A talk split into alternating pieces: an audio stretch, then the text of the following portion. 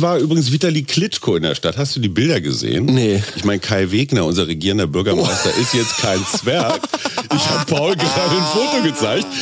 Man hat immer so den Eindruck, egal wer neben Vitali Klitschko steht, ist so bis zum Knien eingebunden. Oh, sieht das geil Immer zwei Köpfe größer. Herzlich willkommen zum Mutmach-Podcast von Funke mit Suse, Paul und Hajo Schumacher. Heute ist Mutmach-Montag mit Wichtigem, Witzigem und Wirrem. Alles, was man für die Woche wissen muss. Plus Politikversteher Jörg Quos erklärt, worauf wir diese Woche achten müssen. Der Mutmach-Podcast auf iTunes, Spotify und überall, wo es Podcasts gibt. Abonniert uns gerne. Das ist für euch kostenlos, aber für uns ein Kompliment, das Mut macht. Und jetzt geht's los. Hallo und herzlich willkommen, liebe HörerInnen, zu diesem Mutmach-Montag. Bei mir heute mit den folgenden Themen. Es geht um Portugal, um die Lebenszufriedenheit der jungen Menschen innerhalb der EU. Schröder und Lafontaine haben sich irgendwie getroffen. ChatGPT und meine Rolle als Nostradamus hier Ach, in diesem Podcast. Hier sind Hajo und mein lieber Sohn Paul und wir starten in die Woche. Mein Lieber, ich habe was über Wiesente, den den Feuerwehrtest die Frage, wie viele Berliner wohnen in Eigentumswohnungen und wie viele nicht. Und ähm, natürlich das Oktoberfest fängt an und ein mhm. dramatischer Abschied letzte Woche. Aber ich würde gerne anfangen mit dem IG Nobelpreis. Das ist so ein klamaukiger Nobelpreis. Mhm. Die haben sich zum Beispiel mit der Frage beschäftigt, wie viele Nasenhaare hat ein Mensch? Und ja. die nicht unwichtige Frage sind auf beiden Seiten, also in beiden viele, Nasenlöchern ja, okay. gleich viele oder mhm. so. Was schätzt du, wie viele Nasenhaare haben wir durchschnittlich? Ich denke mal so an die 800. Pro Loch oder? Nee, insgesamt. Insgesamt. Es sind 110 bis 120 pro Loch. Oh. Und ich finde das interessant, dass diese Zahl offenbar konstant ist bei allen Menschen. Also es gibt ja völlig unterschiedliche Haare. Wahnsinn. Es gibt feine Haare, Drahthaare und so weiter. Ja, oder zum Beispiel die Erforschung der Langeweile wurde bei dem alternativen Nobelpreis auch. Und das Interessante ist, entscheidend ist die Langeweile-Erwartung. Also Aha. wenn du schon vor der Schulstunde zum Beispiel denkst, oh, schon wieder das dieser langweilige Lateinlehrer, dann wird es auch langweilig. Mhm. Wenn es der Lehrer allerdings schafft, dir sowas wie Spannung vorher, ne, so, boah, heute wird's wieder wieder, ey, Tacitus, ey, der geht so ab, dann weniger. Und ähm, die, die letzte Untersuchung, wie viele Leute gucken nach oben, wenn auf der Straße schon welche nach oben gucken? Mm, ah, okay, lustig. Fast alle, totaler ja, ja, Reflex. Oh. Da stehen zwei Leute und gucken, du guckst auch nach oben. Auch wenn das ein Kunstprojekt ist, aber es funktioniert hundertprozentig. Großartig. Finde ich toll, diese Wissenschaft einfach auch mal so ein bisschen spaßig. Ne? Mhm. Und es werden ja richtig Studien gemacht, um bei diesem ähm, Nobelpreis dabei zu sein. Genau, es ging auch noch um die sexuelle Aktivität von Sardellen, oh. also Lebenden, also jetzt noch nicht gebratenen. Verstehe. Und, äh, noch eine Anmerkung, wir hatten ja das Gespräch mit Professor Möbius, dem Universalgelehrten. Mhm. Und was mir echt Freude und Mut bereitet hat, ein uns nahestehender Mensch rief direkt an dem Mittwoch, am letzten Mittwoch an und sagte, ja, was der da über Einsamkeit erzählt, da hat er auch völlig recht. Ich rufe jetzt endlich mal wieder XY an. Mhm. Also Leute hören unseren Podcast und kommen ins Handeln. Das ist das Schönste, was einem passieren kann. Total. Und viele Leute haben uns auch gelobt für unseren Freude-Podcast. Echt? Ja, das war ja jetzt am Wochenende. Cool. Und ich habe auch wirklich an diesem Wochenende versucht, Freude zu empfinden. Mhm. Wir saßen zum Beispiel mit drei befreundeten Paaren bei uns auf der Laube und haben den Spätsommer genossen. Und es war total nice, bis auf die Debatte, dann wurde es ein bisschen ernst, wie gehen wir eigentlich mit der AfD um? Stichwort Thüringen. Stichwort ja. Schröder und Lafontaine. ja, die sind noch in einer anderen Partei, äh, aber die entscheidende Frage, wir hatten die, die kategorischen Ablehner, die sagten, du darfst mit denen gar nichts machen, nicht mal reden. Und jetzt kommt die CDU so langsam ins Handeln, oder nicht? Also so, und in der Realität, gerade in den Kommunen, du willst für was Gutes eine Mehrheit zusammenkriegen, da soll eine Kita renoviert werden oder in diesem Fall wie in Thüringen eine Steuersenkung.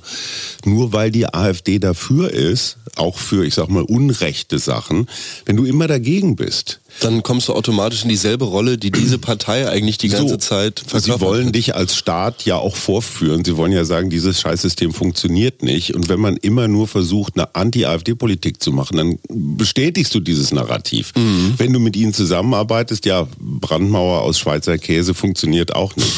Und wir sind gestern tatsächlich äh, zu einer Strategie gekommen. Wir haben die Ukraine-Strategie entwickelt. Mhm. Und die Ukraine-Strategie ist halt so auf ganz vielen verschiedenen Ebenen. Ne? Hier mal eine Drohne irgendwo hin, da dann wieder eine Offensive gezielt. Und wenn die Zivilgesellschaft mal zusammenhalten würde und nicht immer sagen würde, öh, das müssen die Parteien machen oder das muss irgendwer machen, wenn jeder seinen Beitrag leisten würde, dass du zum Beispiel deinen lokalen AfD-Abgeordneten fürs Stadtparlament brutal nervst mit irgendwelchen Anfragen oder äh, so. Ne? Also mhm. die Zivilgesellschaft kann schon viel machen. Hier ein Nadelstich, da eine Herausforderung. Äh, fand ich interessant. Und du? Meinst du, das hängt zusammen mit der Lebenszufriedenheit der jungen Menschen, die seit Corona tatsächlich tatsächlich so im EU-Vergleich doch relativ kontinuierlich abgenommen hat. Dieses Aha. Jahr auf einem ja, Niedrigstand angekommen ist. 6,6 von einer Skala 1 bis 10 ja. geben so die jungen Deutschen an. Es geht um die Altersgruppen 16 bis 19 und 20 bis 24. Moment, also 6,6 ist die Note von maximal 10. Genau, die hier als Zufriedenheit quasi vergeben wird. Das damit, zwei Drittel. damit befindet sich Deutschland Deutschland auf dem europäischen, naja, Restpostenplatz äh, Ach, und wir dümpeln da relativ weit unten Aha. rum, zusammen mit Bulgarien zum Beispiel, denen es tatsächlich inzwischen wesentlich besser geht, wo die jungen Menschen sagen, hey, äh, Perspektive. Genau, hier, hier sieht es inzwischen ein bisschen anders aus. Äh, wurde uns, begründet, warum die Laune so schlecht ist? Du, das habe ich jetzt mal mit in diese Folge gebracht, weil du ja auch letztens einmal anklingen lassen hattest, dass du das Gefühl hast, dass es hier so eine Negativität gibt, die sich so breit gemacht hat. Und für mich schlägt sich das dann in solchen Umfragen nieder. Also warum sind die jungen Menschen so niedergeschlagen? Warum gibt es dort keine Hoffnung, dass sich irgendwas in naher Zukunft ändert? In dem Beitrag, der in diesem Fall von der Tagesschau kam, hieß es dann am Ende auch, es würde vermutet, dass es tatsächlich auch um politische Entwicklungen ginge, weil man festgestellt hat, dass egal ob der jetzt 15 oder 25 ist, an der politischen Meinung mhm. ändert sich nicht mehr viel. Ja. Die wird also gerade in diesem jugendlichen Alter stark geprägt. Mhm. Und wenn ich nun das Gefühl habe, dass schon auch zum Beispiel dadurch, dass ich bei Fridays for Future aktiv war während mhm. meiner Schullaufzeit, mhm. sich immer noch nichts geändert hat, so obwohl dort der Aufstand der Jungen geprobt wurde, dann kann ich diesen Punkt, den die Tagesschau da macht, schon nachvollziehen, zu sagen, die jungen Menschen sehen sich nicht in der Politik reflektiert. Ich glaube, es hat auch was mit den Eltern zu tun, weil mhm. wir Boomer natürlich auch so gewohnt sind, immer in Untergangsszenarien zu denken. Also die Geschichten sind ja bekannt. Wir hatten früher sauren Regen und HIV und Atomkrieg und was weiß ich was alles. Das Einzige, was wir gelernt haben, ist, dass die Welt nicht untergeht, egal was passiert. Dieser Optimismus zu sagen, wir schaffen das, und das ist ja das Interessante, das ist ja diese self-fulfilling prophecy. Wenn wir sagen, wir schaffen das nicht, kommst du in so eine, uh, so eine Abwärtsspirale, ne? so wie die deutsche Nationalmannschaft. Gut, dass du gerade bei Prophezeiungen und der deutschen Nationalmannschaft Ach so, bist. du wolltest ja Nostradamus sein. Genau. Also Nostradamus, hau raus. Du hast gerade die deutsche Nationalmannschaft angesprochen. Ich weiß nicht, wie ich mir das erklären kann kann. Aber nachdem wir Jens Spahn hier im Gespräch hatten ja. und über seine Villa geredet haben, hat ja. dieser seine Villa verkauft. Mhm. Dann kamst du letzte Woche mhm. mit der deutschen Nationalmannschaft um die Ecke und wer da jetzt Interimstrainer wird. Mhm. Und ich sagte so völlig ungläubig, Rudi Völler? Ja. Wer ist es geworden? Ja. Rudi Völler. Ja. So, dann haben wir letzte Aber nur Woche, für einmal. Ich, ja, ja, nee, klar. Nein, nein, die kriegen sie nicht doch mal dazu, dass er das doch mal macht. Ja, nein, bin ich aber gespannt. Und wen haben sie jetzt bei Mustafas Gemüsekebab in der Schlange gesehen. Kanye West. Also ich will ja nicht sagen, dass die Promis, die ich hier irgendwie anspreche... Muss man sagen, du bist... Relativ treffsicher, oder? Paul. Ich wollte gerade sagen, also es gibt schon andere Menschen, die irgendwie auch Paul hießen oder Lebewesen, besser gesagt. Also wenn du dich beruflich nochmal richtig fordern Astro. TV. Ja, Astro TV oder aber die Berliner Feuerwehr sucht dringend Personal. Oh. Und da gibt es einen Eignungstest, also Sport natürlich. Du musst über einen Schwebebalken, 10 Zentimeter breit, balancieren und hast dabei Gewicht, also so einen 10 Kilo Sack und musst dich dann auf dem Schwebebalken drehen mit dem Sack und den auch dann noch von der linken in die rechte Hand wechseln. Mhm. Das klingt jetzt erstmal banal, aber da fallen die allermeisten runter, weil das ist halt so eine Balanceübung. Ne? Mhm. Und 10 Kilo bringen dich natürlich schon ganz schön aus dem Gleichgewicht. Und die geschätzte Kollegin Jessica Harnack von der Berliner Morgenpost hat das gemacht. Sie hat bestanden. Sie könnte also jetzt Journalistin an Nagel hängen und Feuerwehrfrau werden. Und das passt ganz gut. In Berlin sind in den letzten fünf Jahren haben sich 4500 Lehrerinnen und Lehrer einfach so abgemeldet vom Schuldienst. Mhm. Bevorzugt Altersgruppe Mitte 30 bis Mitte 40. Also nicht so die alten Burnout-Vorruhestand, sondern die haben wirklich gesagt, ey, ist uns zu viel. Ne? Mhm. Also Ferien hin oder her, sicherer Job hin oder her, wir halten das nicht mehr aus. Mhm. Das finde ich total interessant, was dieser Fachkräftemangel mit sich bringt. Es verschieben sich einfach, naja, so Interessenten für Berufsgruppen. Wenn alle Leute sagen, keiner will mehr in der Gastro arbeiten, mhm. ja, offenbar, weil sie irgendwo anders untergekommen sind. Servicewüste Deutschland. Keiner keiner will mehr als Lehrer, Lehrerin arbeiten, dann werden wir uns was einfallen lassen müssen. Ja, apropos was einfallen lassen müssen und apropos, apropos, ähm, ChatGPT. Ja. Eine Mutter hat ChatGPT genutzt, um eine sehr seltene neurologische Krankheit bei ihrem Sohn zu diagnostizieren oder mhm. diagnostizieren zu lassen, besser gesagt, stellt sich raus, ChatGPT hatte recht. Ach. Nachdem sie also mit dieser Diagnose aus dem Internet zu einem dann Spezialisten Was ging, Ärzte ja immer lieben, ja, total, ne? wenn du mit Dr. Google um die Ecke kommst. Musste dieser Arzt sich dann doch eingestehen, naja, diese Artificial Intelligence hat da jetzt rausgefunden, was 17 Doktoren davor nicht rausgefunden haben. Und wir reden hier auch noch von einem Fall aus den Staaten, Staaten. Das ja. heißt, diese ganzen Besuche bis dahin waren, weiß Gott, nicht billig. Mhm. Einmal auf die Seite Klar. im Internet zu gehen, dort komplett die Symptomatiken des Sohnes einzugeben mhm. und dann relativ schnell mit relativ großer Genauigkeit. Allerdings, das nennt man anekdotische Evidenz. Du hast einen Fall, mhm. wo es funktioniert hat. Ja, ja, genau. Weißt du, ob das System funktioniert oder war das ein Zufallstreffer? Mhm. Wir hatten ja am Samstagabend eine Begegnung der vierten Art. Wir fuhren zu einem guten Freund, der auch hier mal im Podcast war, um Geburtstag zu feiern und mhm. kamen von der Autobahn an der Spanischen Allee runter und so dann im Scheinwerferlicht des Autos drei Lederhosen, die da über die Spinnerbrücke schwankten. Mhm. Spinnerbrücke kennst du. Klar, das die, war der Motorradtreff. Der Motorradtreff heißt deswegen Spinnerbrücke, weil die da früher, also es war der letzte Posten in Westberlin, da konnte man so ein paar Kilometer schnurgerade über die Avus Brettern und die Motorradfahrer haben sich immer erzählt, boah, ich habe 324 Sachen geschafft. Mhm. Und weil die natürlich alle brutal übertrieben haben, heißt Klar. die Brücke Spinnerbrücke. Mhm. Und dann sahen wir tatsächlich drei lederbehoste erwachsene Männer, die da über die Brücke schwanken. Es war offenbar irgendwo Oktoberfest im Grunewald. reizt, dich, reizt dich das? Könntest du dir das vorstellen? So Lederhose mit so einem Latz vorne und dann Ohrens oh. zur Sofa? Äh, nee, absolut nicht. Ich habe die Bilder auch gesehen davon, wie junge Menschen Menschen irgendwie über die Wiesen rennen, um sich die heiß begehrten besten Plätze in irgendwelchen Bierzelten ja, zu sichern. Die, die sich den Platz in der Achterbahn gesichert haben, beim sogenannten Höllenblitz, gab es gleich mal acht Verletzte Samstagabend. Oh die fährt bis zu 80 Sachen, die größte Indoor-Geisterbahn mit Lava und freiem Fall. Und offenbar haben zwei Wagen nicht gebremst. Es gab so einen Auffahrunfall und ja, acht Verletzte. Ich kenne Menschen, die nehmen sich Urlaub, um ein paar Tage zum Oktoberfest nach München zu fahren. Ich bin keiner davon. Ist mir völlig fremd. Also ich habe zugegebenermaßen ja auch mal äh, im Hofbräuhaus hier in Berlin am Alexanderplatz gearbeitet. Mhm. Und spätestens seit dieser Erfahrung habe ich noch weniger Lust auf Oktoberfest.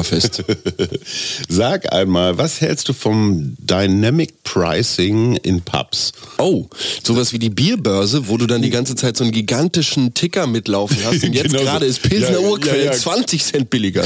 Genau so. Ja. Und zwar gibt es eine Pubkette in Großbritannien, die heißt Stone Gate. Die hat immerhin 800 Kneipen. Ich wundere mich immer, eine Kette, sehen die dann alle gleich aus? Ich glaube schon, oder? Das wird dann so gefranchised. So, und da kriegst du das Bier Bier billiger, wenn der Pub leer ist und das Bier wird je teurer, desto voller der Pub ist. Oh. Allerdings ist die Spanne auch nur so 20 Pence, das sind so 24 Euro Cent. Also es ist jetzt nicht so, mhm. man kann sich da weder reich noch arm saufen, aber es ist natürlich ein interessantes Spiel. Ne? Total. Weil äh, ich glaube, dass das so die Leute total lustig finden. So, jetzt noch ganz, oh scheiße, da kommen zwei rein, jetzt noch schnell eine Runde bestellen. Ja, apropos interessantes Spiel, Mann, ich sag's echt immer wieder, ich musste das abgewöhnen. Falls ihr da draußen irgendwelche... Nein, nein, nein, nein, ich finde das ganz im Gegenteil, das solltest du kultivieren, weil immer wenn du apropos sagst, dann fängt was Neues an. Ja, kommt irgendein... Das ist so ein Trenner, das ist total super. Irgendein Quereinstieg, ja. Wir saßen letztens mit der Band im Friedrichshain in einer Kneipe und die hatten eine ganze Menge Biere vom Fass. Ja. Und wir dachten uns so, ey, wir sind ja eine solidarische, eher links ausgerichtete junge Band. Ja. Scheiß auf Becks, scheiß auf Duckstein, scheiß auf Budweiser, wir nehmen die Hausmarke. Und? Die Hausmarke war circa 1,50 teurer als alles andere und wir fühlten uns massiv belogen. Als er dann meinte, ja 5,10 Euro den halben Liter, waren wir so, äh, wie bitte? 5,10 Euro der halbe Liter, das ist aber auch ganz schön teuer. Das oder? ist ein, das ist, ja, ein stabiler Preis. Kannst du dich, nee, kannst du nicht. 1981, Lady Diana oh. hat einen ikonischen Pullover getragen damals. Und mhm. zwar, also Grundfarbe rot und dann waren da weiße Schäfchen drauf. Mhm. Und ein einziges Schäfchen war schwarz. Oh. Und das ist natürlich eine sehr subtile kleine, oh, die Windsors mögen mich gar nicht, ich mhm. bin so ausgestoßen. Der ist jetzt versteigert worden, dieser Pullover. Geil. Kostet neu 200 Dollar, was ja auch schon mal für einen Pullover ganz sportlich ist. 800.000. 1,1 Millionen ja, Dollar. Uh. Das teuerste Kleidungsstück, das Sotheby's bislang versteigert hat. Wow. Ein Schäfchenpullover. Lady Diana war meine erste große Liebe.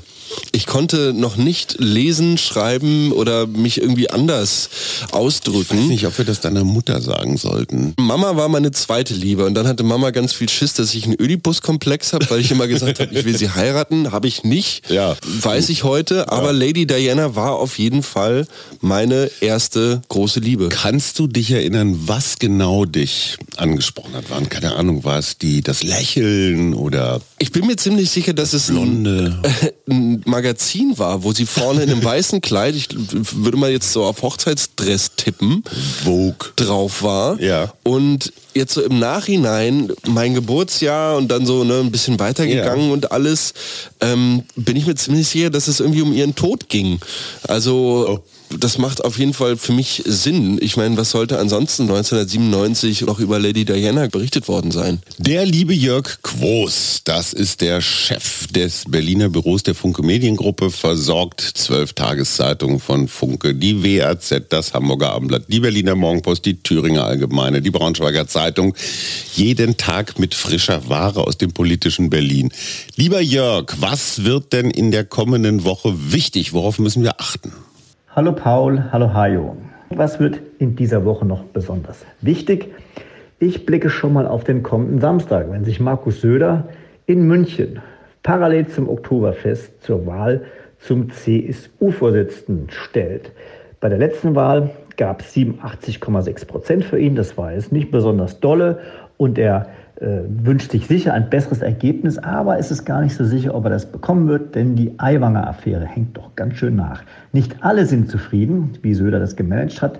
Die Freien Wähler haben ordentlich zugelegt in Umfragen, die CSU hat etwas abgenommen. Also das war für ihn eine schwierige Entscheidung. Ich bin sehr gespannt, wie sich die Aiwanger-Affäre und die Performance von Markus Söder jetzt auf die Wahl zum Parteivorsitzenden auswirken wird. Das ist etwas für Politfeinschmecker. Wie gesagt, am Samstagabend sind wir schlauer.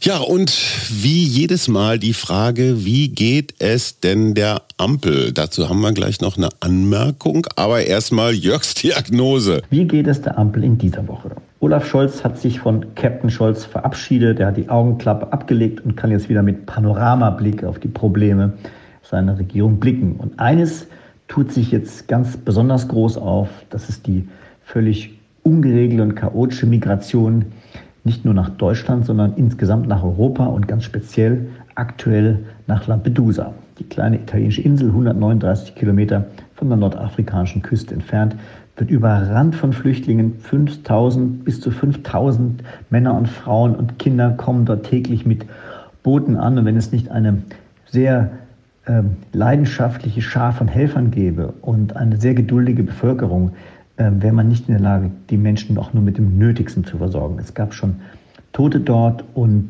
dieses Problem muss jetzt ganz schnell gelöst werden. Und da liegt der Ball auch im Feld der Bundesregierung.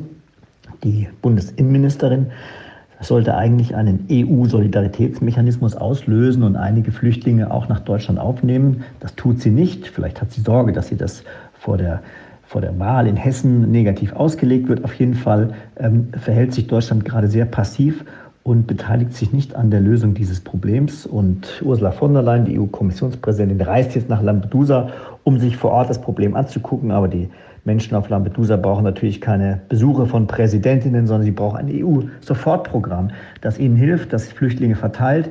Und es braucht dringend eine EU-Operation gegen diese Schleusertätigkeit in Nordafrika, die die armen Seelen dort gegen viel Geld in Schlauchboote setzen und einfach aufs Meer schicken. Das muss beendet werden, sonst erleben wir das Chaos. Und ähm, die italienische Regierung, geführt von Rechten, äh, spricht schon von einem Kriegsakt gegen Italien und man kann nur darauf warten, dass eines Tages Italien komplett dicht macht und sich zur Festung erklärt und entsprechend mehr Flüchtlinge auch nach Deutschland kommen. Ja, vielen Dank, lieber Jörg. Also es bleibt spannend. Der gute Robert Habeck hat bei der geschätzten Kollegin Jagoda Marinit, die auch einen Podcast hat, Freiheit Deluxe, war auch schon hier zu Gast, zwei Stunden lang sich erklärt. Mhm. So funktioniert Robert Habeck. Und ganz viele Menschen, die das gehört haben, sagen, es sei total faszinierend, einfach mal, also ich muss Habeck gar nicht mögen, aber es ist total faszinierend, einfach mal so. Welches Müsli ist der am liebsten? Ja, mehr so in sein Denken und wie funktioniert der und was ist ihm wichtig. Und na klar ist auch immer viel Koketterie dabei, aber trotzdem, da sind wir bei einem Punkt, der mich auch als politischer Journalist immer wieder umtreibt. Wenn du dir die Zeit nimmst und die Mühe machst, in ein Thema einzudringen oder auch in eine politische Figur einfach mal zu gucken, wie funktioniert die, mhm.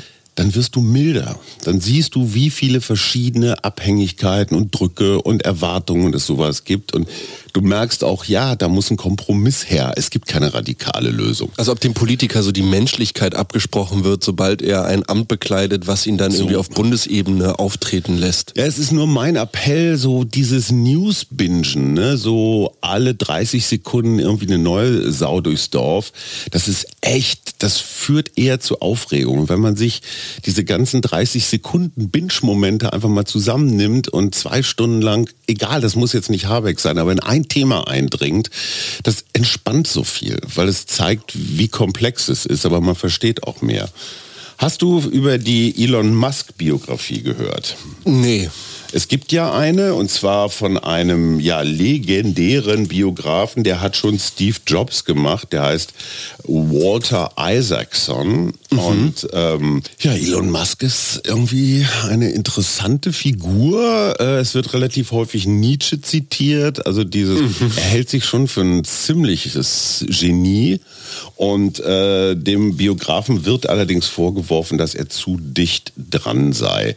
Wusstest du, dass Elon Musk zum Beispiel, um die Kosten zu senken, irgendeinen Verschlussmechanismus für seine Falcon 9 Rakete, wie er den Preis von 1500 auf 30 Dollar gesenkt hat? Und zwar hat er festgestellt, dass so ein Klotürgriff aus dem Baumarkt für 30 Dollar, dass das äh, genauso gut funktioniert wie die 1500 Euro Super Verschlussmechanik. Okay. Und genauso hat er für die Kühlung von so einer Rakete das drei Millionen teure Kühlsystem ersetzt durch so eine Klimaanlage aus dem Wohnungsbau. Oh. Und die kostet nur noch 800 statt drei Millionen. Nee, Entschuldigung, 6000. Oh.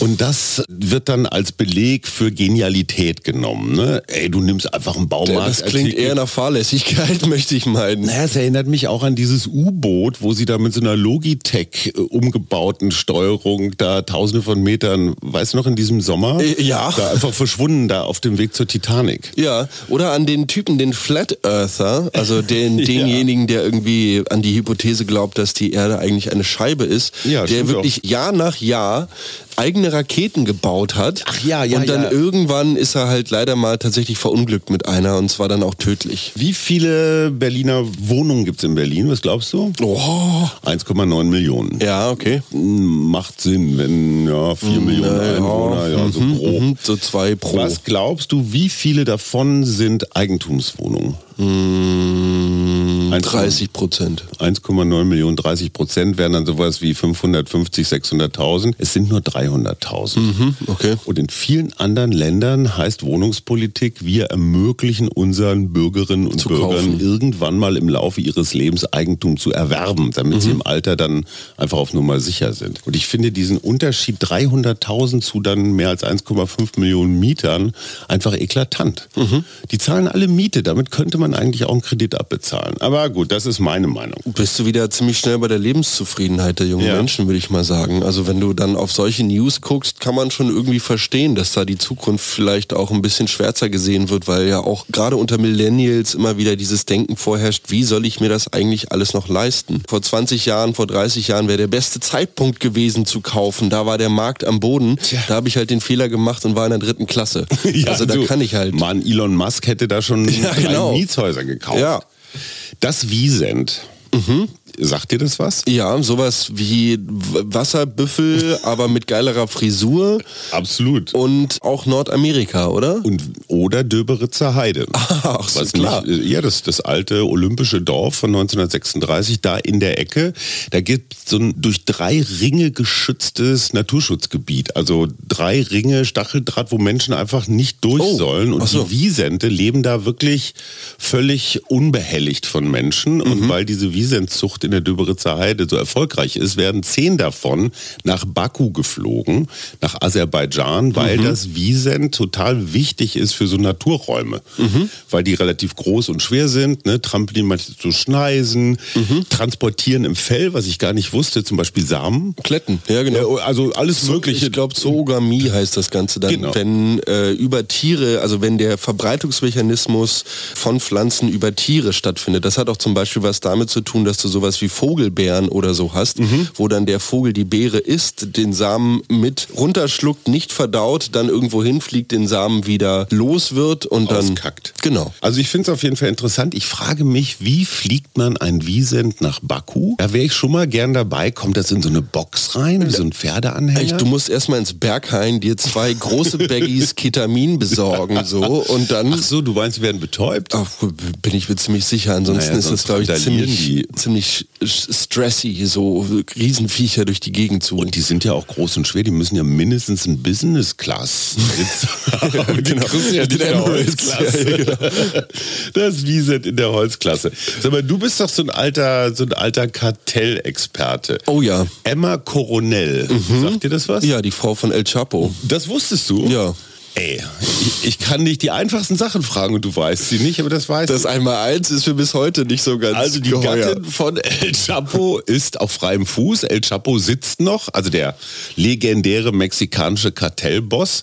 Ja, und Emma Coronel schickt sich wohl an, im Männerbusiness äh, der Kartelle jetzt einfach auch mal ein bisschen so weibliche Züge reinzubringen. Und sie ist auf dem besten Weg zur Promi-Königin. Die Kardashians sind schon ganz nervös. Ja, Geil. aber Emma ist halt auch, macht auch gerne so Insta und so Sachen und ist sehr erfolgreich. Großartig. Also ich finde das schön tatsächlich, wenn man die Kardashians dahingehend entthronen könnte. so, ich meine, jetzt hast du auf der einen Seite Kanye West, der irgendwie am Mehringdamm vor Mustafas Gemüsekübab steht, währenddessen übrigens Durstlöscher Wassermelone trinkt. Nein. Doch. Das ist ja irre. Diese Durstlöscher, das sind diese Tetrapacks. Ne? Mhm. Was ist da drin? Drittel Liter oder halber Liter? It 04, glaube ich. Auf jeden Fall relativ billig, ne? Ja, ja, unter einem Euro, von, definitiv. Die, die sind von, sind die nicht von Lidl oder so? Aber gibt es auf jeden Fall überall, Mhm. sind keine Marke, steht nur Durstlöscher drauf.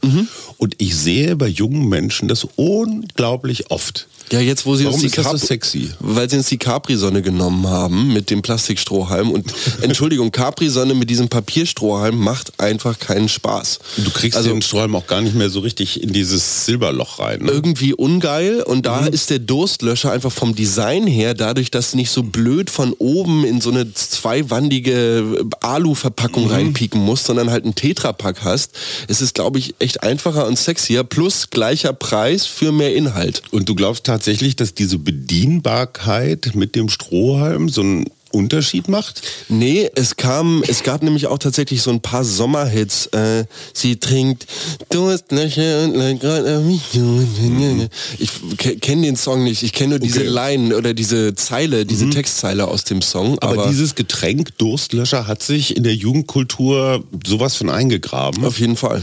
Super. Wie sieht die nächste Woche aus? Oder haben wir noch was vergessen? Auch wir bewegen uns ja so mit stetigem Schritt auf den Herbst zu. Das heißt, das Gartenjahr nimmt jetzt tatsächlich mhm. noch mal so ein bisschen Fahrt auf. Im Herbst ist ja dann häufig die Zeit für gerade so Gehölzschnitte oder Baumfällungen, mhm. die wir jetzt schon leider viel trockenheitsbedingt auch beim Sommer machen mussten.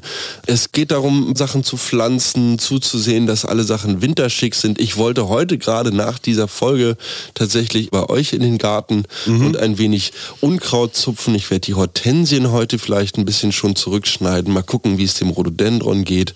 Alles so Geschichten, die man jetzt mal angehen muss. Und ich bin frohen Mutes tatsächlich. Ich habe Lust auf diesen Herbst.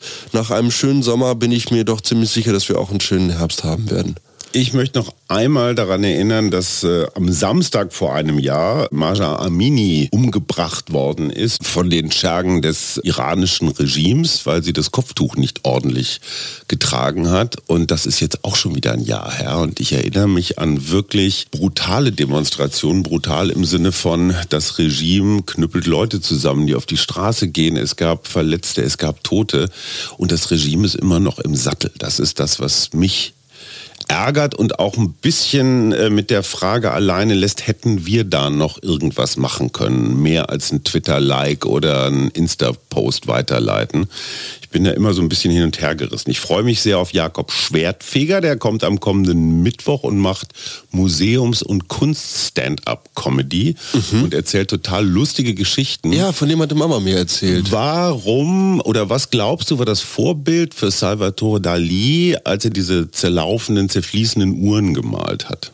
Ein Camembert. Oh, der laufende geil. Camembert. Das, äh, also das sind so Geschichten, die Jakob erzählt, fand ich sehr lustig.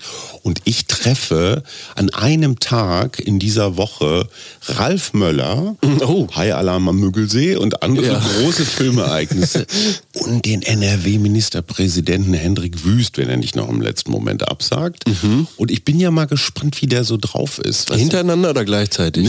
Nee, nee, nee, hintereinander. Beide für ein Podcast-Projekt. Ich habe das Gefühl, alle sagen so, der Wüst ist eigentlich das ist der kommende Mann, der März ist schon fertig, der Söder ist irgendwie. Der macht da unten sein Ding. Der macht's ja. nicht. Mal gucken, wie sich so einer anfühlt. Ach so, und es war übrigens Vitali Klitschko in der Stadt. Hast du die Bilder gesehen? Nee. Ich meine, Kai Wegner, unser regierender Bürgermeister, oh. ist jetzt kein Zwerg. Ich habe Paul gerade ein Foto gezeigt. Man hat immer so den Eindruck, egal wer neben Vitali Klitschko steht, ist so bis zum Knien eingebunden. Oh, sieht das geil Über zwei aus. Köpfe größer. ja, dann starten wir also mit guter Laune in die neue Woche, mein Sohn. Es war Großartig. mir ein Fest. Alles Gute. Tschüss. Das war der Mutmach-Podcast von Funke. Jeden Montag, Mittwoch, Freitag ganz frisch. Unterstützt uns bei steady.fm, folgt uns auf Instagram oder hinterlasst gerne eine nette Bewertung. Wir hören uns.